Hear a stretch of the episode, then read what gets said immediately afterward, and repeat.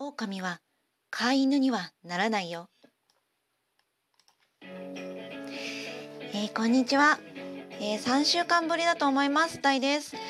えーと先ほどまでですね仮面ライダー01の27話28話29話まで一気に視聴しておりました。27話僕は命を諦めない。28話俺のラップが世界を変える、えー、29話が俺たちの夢は壊れないっていうところまでまあ一気に見てきたわけですけれどもほぼ1ヶ月分ですよね。を見てきましたがいやー、不破さん、まさかの脳内にチップ埋め込まれてた。しかも、埋め込まれたチップの人格は、滅亡人雷ネットのなきちゃん。なきちゃんなのかな？男の子、男の子？女の子なのかな？なんかそういう中性的な、すごい中二っぽい感じの、えー、キャラクターの、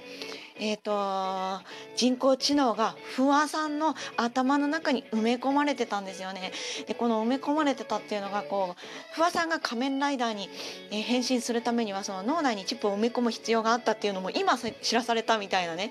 すごいですよね。で不破さん頑張ってこうさ今はなんとか自我を取り戻せたけれどもさやっぱりこうヒューマギアが暴走しちゃう時っていうのはハッキングがあったりあとは人間の悪意にすごいさらされちゃったりっていうこともあの一つの要因とはなってるからさ今こうさ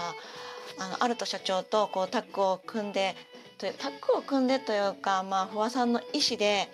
こう夢を見つけるぞって言ってさ正気を取り戻せたけれどもでそれにプラスしてちょっと話が飛び飛びになっちゃうんですけれども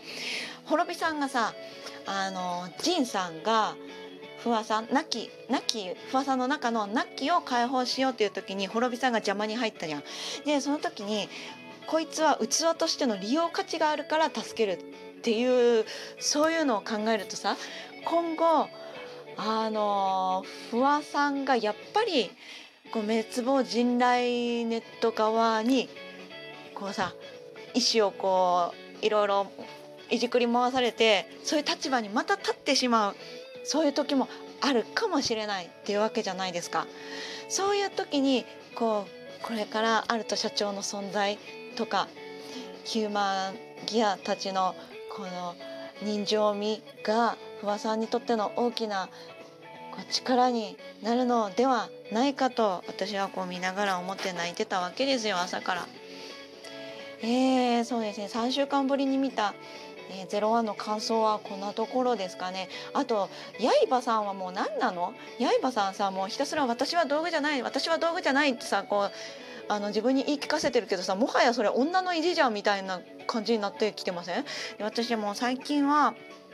二次創作系全然あのチェックも何もしてないんですけれども、ね、どうなんですかね？あの天津社長と刃さんの本とかあったりしますよね絶対ね。えあこういうことをなんかいろいろ喋っちゃうとねあのあのいけないですよねというわけでこの話題はもう終わりにしますけれども